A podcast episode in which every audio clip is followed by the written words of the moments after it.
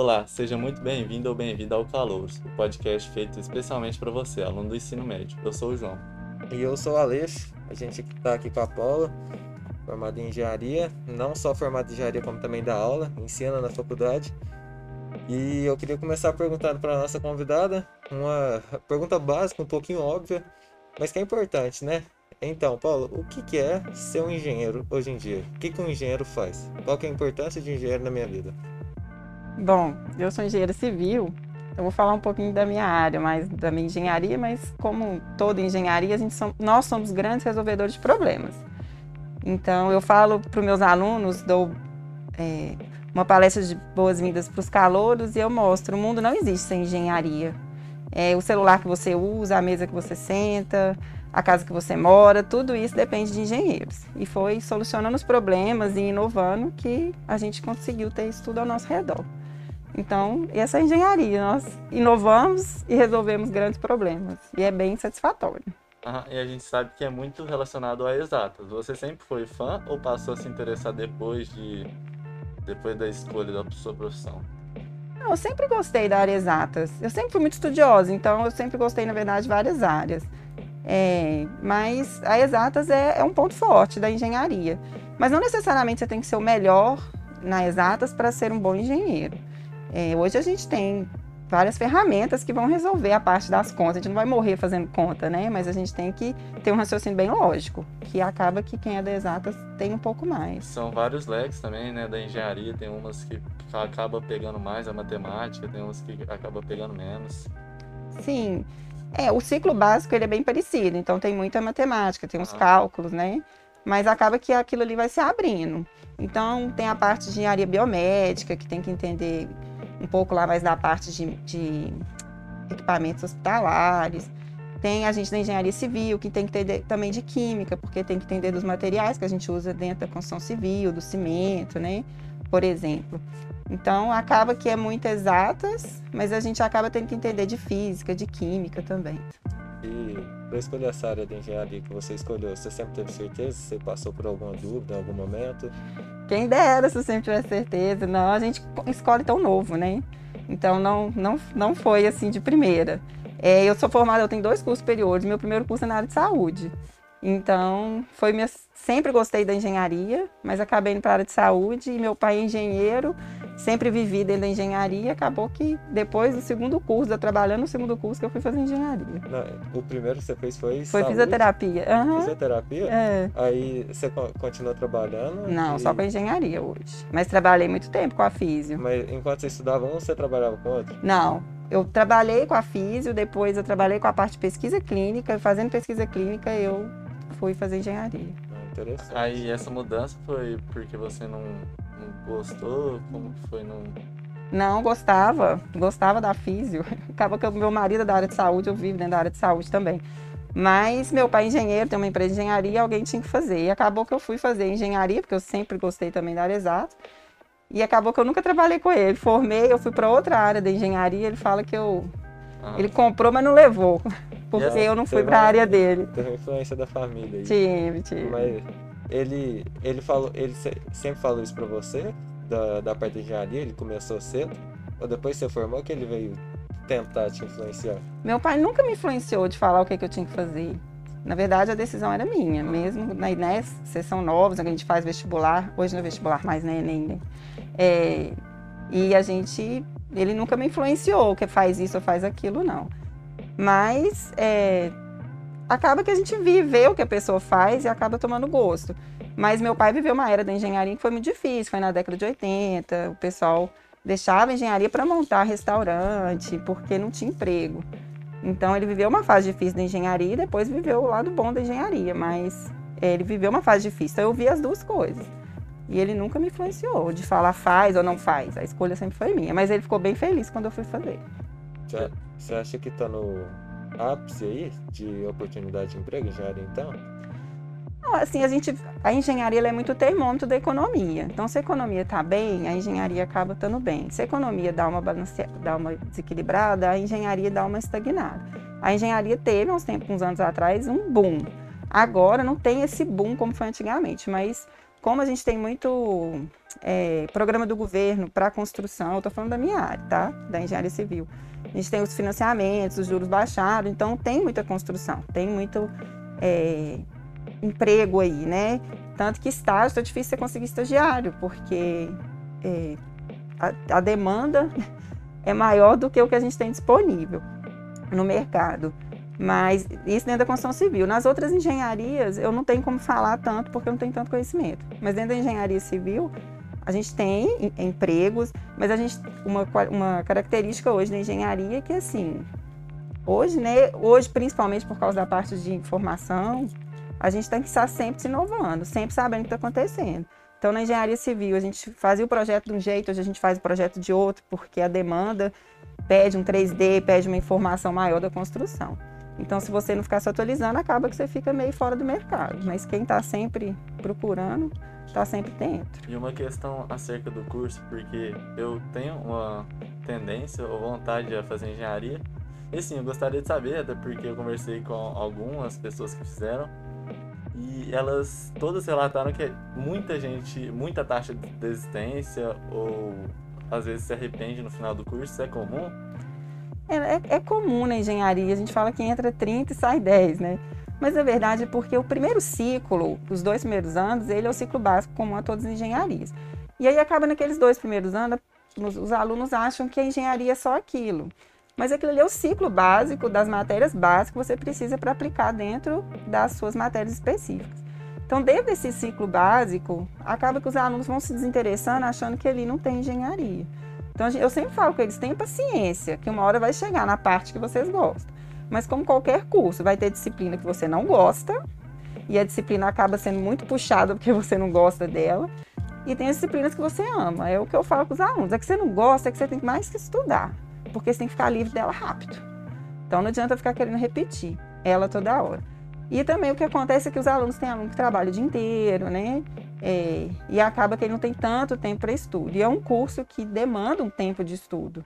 Não adianta só assistir aula. Muitas vezes o aluno vem do ensino médio é, e está acostumado a estudar daquela forma e chega na faculdade, às vezes a coisa tem que ser mais profunda. E aí acaba que ele fica um pouco frustrado. Mas eu sempre falo, espera os dois primeiros anos porque depois vai entrar nas específicas do seu curso. Ah, não, então isso é bom saber, porque assim, todo mundo que eu pergunto, todo mundo que fez assim, fala assim, não faz engenharia, você vai se estressar muito, não sei o que, aí eu morri de medo, assim, até coloquei no vestibular da UF pra engenharia, só que aí essas pessoas assim, deu uma desanimada, sabe? É, e é isso. É, eu, como eu fiz dois cursos em duas áreas, eu falo que na área de saúde, é, o pessoal achava o pessoal mais aplicado. Mas o, as matérias eram mais tranquilas. E o pessoal era mais aplicado a estudo, porque eu acho que vem desde do, do ensino médio. Quem queria área de saúde estudava mais do que o pessoal que queria engenharia. Isso na minha época, tá? Hoje eu não sei como que tá, na parte de ensino médio. E acaba e quando eu fui fazer engenharia, eu achei o pessoal menos aplicado e as matérias eram mais difíceis. Então eu falei, não, então tem que equilibrar isso daí. E acaba que a gente fala que o aluno está no quarto período é, é, fatorial. Então, assim, está no terceiro, está no quinto, está no sexto, mas isso é pontual. Tem vários alunos que formam em cinco anos. Não, não vão repetir as disciplinas, mas tem que ser bem focado. Mas, eu acho como qualquer curso. Né? Você acha que o curso de engenharia passa uma imagem diferente do que ele é? Para ter uma taxa de desistência aí ou está relacionado a outros? Não, fatores? eu acho que está relacionado à demanda de estudo. É, e a gente entra sabendo, quem vocês que estão no ensino médio sabe do cálculo? Sim que tem as disciplinas de cálculo até cálculo 4 na engenharia? Eu não sabia. Então tem disciplina que então, o povo fala que é o terror. Na hora que você vai ver, você aprende aquilo. Se você focar, você vai aprender e não vai repetir. Mas às vezes o aluno não foca desde o início, começa a faculdade, não sabe como que funciona ali aquele fluxo, vai deixar para estudar no fim do semestre e acaba repetindo a disciplina. E aí pode ser que se frustre um pouco, mas é um curso lindo. Eu falo que é só olhar para o lado. A cadeira que você está sentado foi um engenheiro. O teto, a televisão, a possibilidade de vocês gravarem esse podcast, tudo vem de engenharia.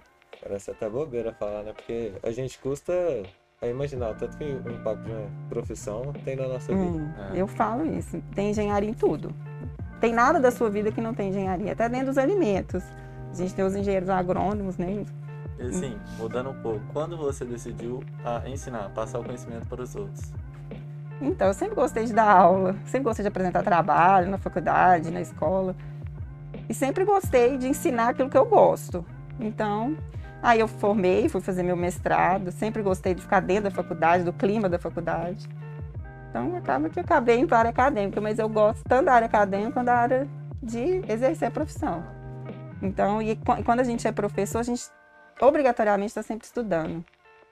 Então, a gente aprende muito ensinando. Mais, a gente aprende mais ensinando do que Mas, sendo aluno. E aí, você já chegou a exercer outra profissão sem ser professora, depois da pós-graduação? Sim, eu tenho uma empresa de engenharia que mexe com projetos. Ah, conta pra gente como é que como funciona a empresa. Então, a empresa, a gente, é uma empresa que mexe com trabalho com projetos, estrutural, hidrossanitário, e a gente recebe o projeto ou do cliente, do projeto do arquiteto, ou do cliente ou do próprio arquiteto.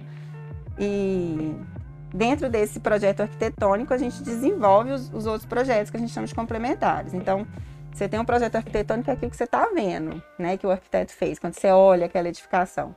A gente faz o projeto da estrutura, que é aquilo que você não vê, que fica escondido ali, que são os pilares, as vigas, as lajes. Tudo isso é dimensionado, tudo isso é calculado. E a gente precisa ter uma dimensão dela certinho para aquilo ali se manter em pé. E além disso, a gente tem que saber onde passam as tubulações, tem que respeitar as regras, as normas brasileiras com relação a isso.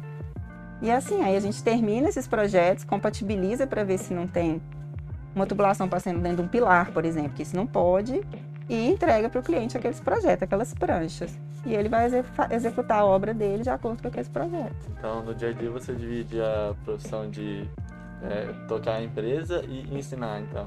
Isso, e ser mãe também. Nossa Senhora, muito corrido. É corrido, mas é bom. Mas né, essa sua jornada, ela parece ter sido grande até, né? Porque fez um curso na área uhum. da saúde, é, teve essa empresa, tem uma experiência trabalhando em engenharia e experiência como professor. Uhum. É, tirando os cursos que você fez para virar professora, mestrado, doutorado precisa? Não. É, depende de algumas instituições. Eu fiz só o mestrado.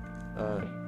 Mas aí você acabou tendo mais experiência é, trabalhando na engenharia? Você teve pouca experiência na área da saúde, pouca na, na área de, de aula? Como que é? Como que tá dividido? É, na área de saúde eu tive muita experiência também.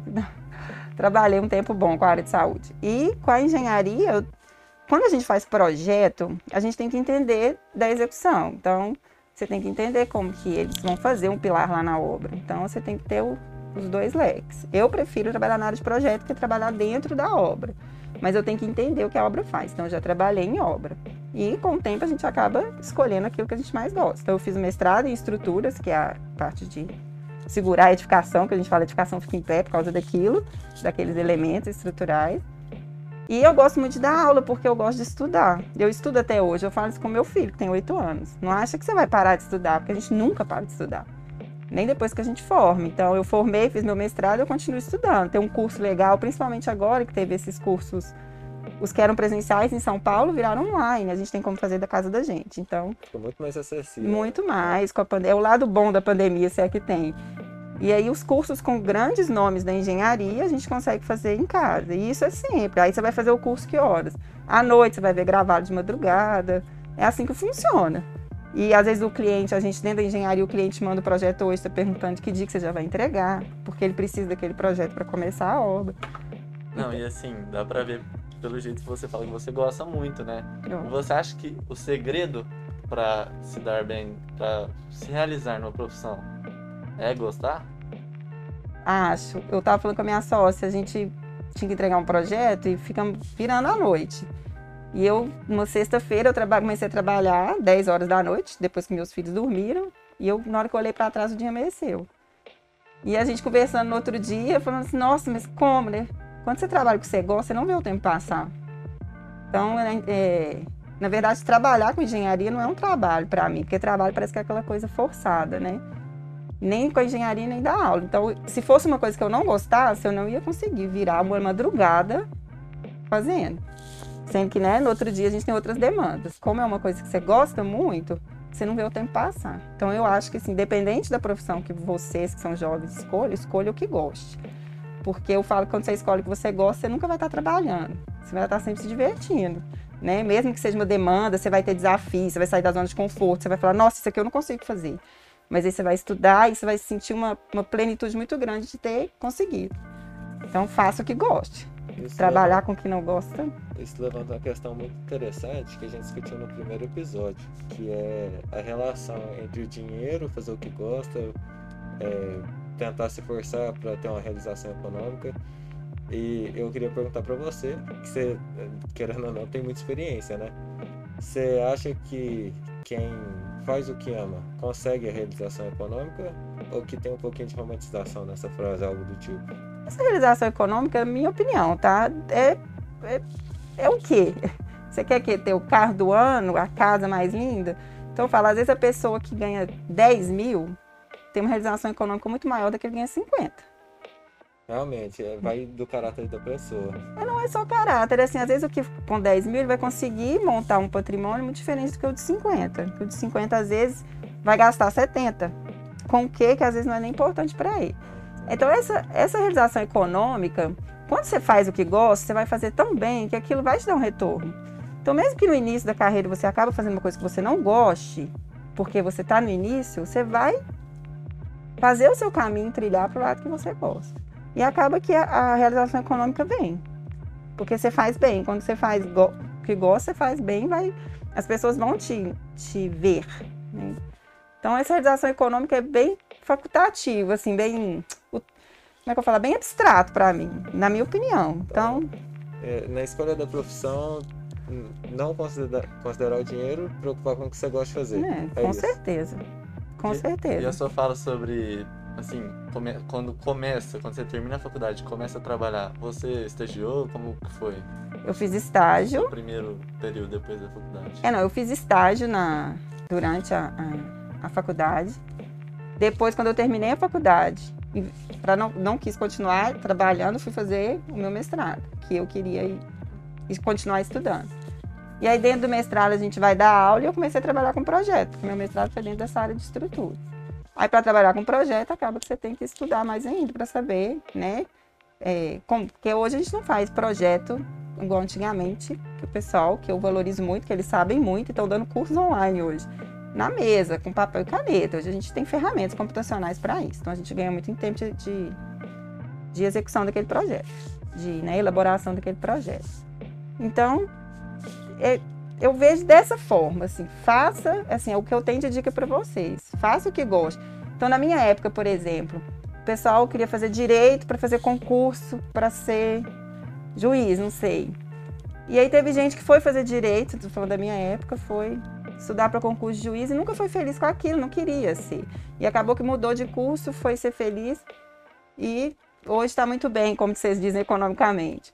Tem amigos que passaram em vestibular de medicina, fizeram dois anos de medicina, porque na minha época, não sei como que é hoje, medicina, todo mundo queria medicina, fez dois anos de medicina, largou, falou pro pai, não quero, foi fazer direito e hoje é um baita de um advogado, ganha mais do que se juntasse 10 médicos juntos, já que vocês estão falando da parte econômica. Por quê? Faz o que gosta.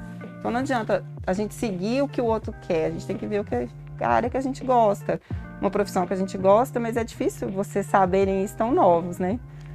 Que acaba que a gente vai ter certeza disso um pouco mais pra frente. Eu considero novo demais para escolher o que eu quero fazer pro resto da vida. Ah, mas, Mas- pensa que não é pro resto da vida. É, não dá pra pensar desse jeito, né? Tá tudo bem. Que nem você falou esses casos aí, é de boa você mudar aí na metade Uhum. do caminho. Hum, Às vezes você acha que o que você queria fazer era o que você ia fazer pro resto da vida, mas é, você, você muda, as pessoas mudam a mentalidade. amadurece. É, E né? até mesmo as profissões mudam. Ela- Então, são, são muitos fatores aí relativos. Ah, Uhum. O João levantou uma, uma questão bem legal. Assim, a engenharia você percebe uma mudança de uns anos atrás para para como você vê o futuro da engenharia?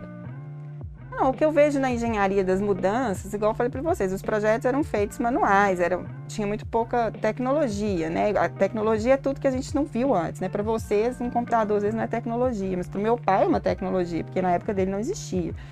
Então, é, hoje a engenharia está muito mais tecnológica, né? Muito mais digital. E a tendência é só essa. Então, é- é agora você consegue pegar um aplicativo de celular e projetar o projeto em 3D em cima do terreno que onde vai ser construído né? Então, a, a- e a engenharia ela vai acompanhar todas essas inovações, né, a parte de, de inteligência artificial, de é, realidade aumentada, que hoje é realidade dentro da engenharia. A engenharia e, que é responsável pela criação também né, de tudo isso. É, para eu ter possibilidade de fazer isso, foram engenheiros que é, criaram. Exatamente. Você acha que existe uma parcela dos profissionais que são cursados em engenharia que estão tendo uma dificuldade em se adaptar com essas mudanças que você acabou de citar?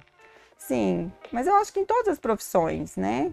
Até para vocês que tiveram aula online, eu sei que teve professores que também tiveram dificuldades para entrar no meio digital. Até os alunos. Até os alunos. Pensa, o professor que nunca trabalhou com aquilo, né? E vem com uma, sei, né? Em 48 horas está dentro de uma, né, de uma aula online ali. Então, acho que em todas as profissões existem os profissionais que têm dificuldade. Então, dentro da engenharia civil, por exemplo, o pessoal antes desenhava à mão, dentro da arquitetura.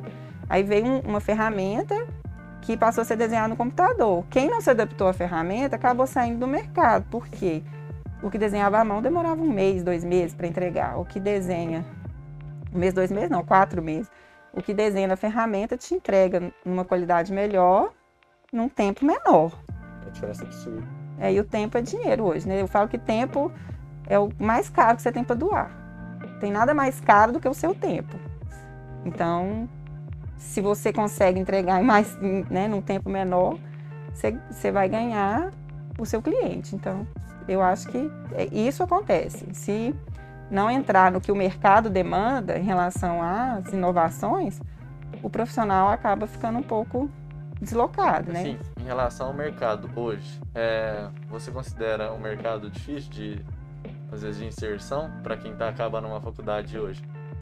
É o, é o dica que eu tenho para quem está terminando a faculdade é vai atrás de quem já tá, já tem nome naquilo, já tem já trabalha naquilo, sabe muito o que está fazendo.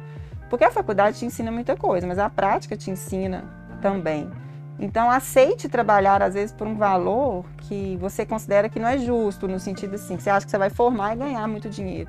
Mas o que esse profissional tem para te ensinar é intangível, assim, não tem como monetizar. E é assim que você vai aprender. E isso vai para a vida toda. Então, assim, é, a gente sempre, quem mexe com projeto, eu tenho engenheiros que quando eu estou em dúvida num projeto, que eles trabalham muito mais tempo que eu, aí tem anos de projeto, falo, já aconteceu isso com você? O que, que você já fez? A experiência dessa pessoa tem muito para agregar. E para o recém-formado, então, tudo é tudo é novo, né? Sim, começar de baixo para aprender e assim poder, poder ir evoluindo. É, eu falo que Oscar Niemeyer foi um grande arquiteto e o que ele projetava era muito difícil de ser dimensionado. E os grandes calculistas dele são esses engenheiros estruturais. É, vários engenheiros trabalharam de graça com esses engenheiros né, Joaquim Cordeiro, Susequini, foram grandes engenheiros estruturais e os estagiários dele faziam fila para trabalhar de graça. Só pela experiência. Pela experiência de trabalhar com alguém que fazia tudo na mão, não existia ferramenta, não existia computador. E por quê? Não tem como monetizar isso, né, um aprendizado desse. E eu acho que é aí, é, é aceitar na humildade que você não sabe, mas que você está disposto a aprender. E aí você vai longe, com certeza. Nesse contexto da pessoa recém-formada, você acha que a facilidade com que ela encontra uma profissão logo após sair da faculdade também está relacionada, como você falou antes, com o momento que a economia se encontra na região? Sim, a é, economia interfere sim na engenharia em relação ao mercado de trabalho. Se a economia está bem. Ai, perdão. Está bem aquecida, né? As empresas vão dentro das faculdades buscar os profissionais. Mas é, o, o, o, aluno também que faz estágio durante a faculdade, que vai atrás desses profissionais, acaba que, como ele vai se tornando, né, se, ele se entregou ali como estagiário, acaba que a empresa também visualiza ele como um, um profissional formado, né? Então acontece muito de das empresas contratarem os estagiários assim que eles formam, porque já conhece a logística da empresa, já foi treinado, já sabe como que funciona. Assim, já deu um tempinho bom aqui. E é a nossa pergunta para finalizar. Por que eu deveria fazer engenharia civil? Como você me convenceria? Ai, passa um dia comigo que eu te converso. É muito. Trabalho de graça. É, não, é muito bom você ver assim uma, um, um projeto que estava ali no papel virar uma realidade. Então, assim, e aí o, o cliente enxergar aquilo ali e, e tornar aquilo ali um sonho real dele. Então é muito bom você ver uma coisa que era virtual se transformar em real. E eu acho que isso é impagável. Na hora que você vê, nossa, eu passei noites acordadas, mas você chega lá, tá a edificação lá linda. Não só das edificações, mas que a gente viu na pandemia, o Brasil ao Cubo, que foi uma startup da parte Construtec, hoje já é uma construtora, colocando hospitais prontos em dois meses, três meses, para aumentar né, a quantidade de leitos para o coronavírus, para os pacientes. Então, isso, para mim, é, é, engenharia. Você vê ali, olha, engenheiros civis tornaram aquilo ali possível. E não só engenheiros civis, né? Então, eu acho que a gente vendo aquilo ali, a gente fala, não, olha, muda o mundo. Muda o mundo. Então, Sentimento de realização. é isso. Tem mais alguma coisa? Não, estou feliz com a entrevista. É, queria agradecer aí todo mundo que escutou o podcast. Tem ma- mais alguma coisa para mencionar? Não, professor? agradecer. Não, muito E boa obrigado sorte para ter- vocês aí na, no fim do ensino médio, né? É. Muito obrigado por ter participado da nossa entrevista hoje. Uhum. Só isso. Essa foi a entrevista. Obrigado, gente. Tchau, gente. Tchau.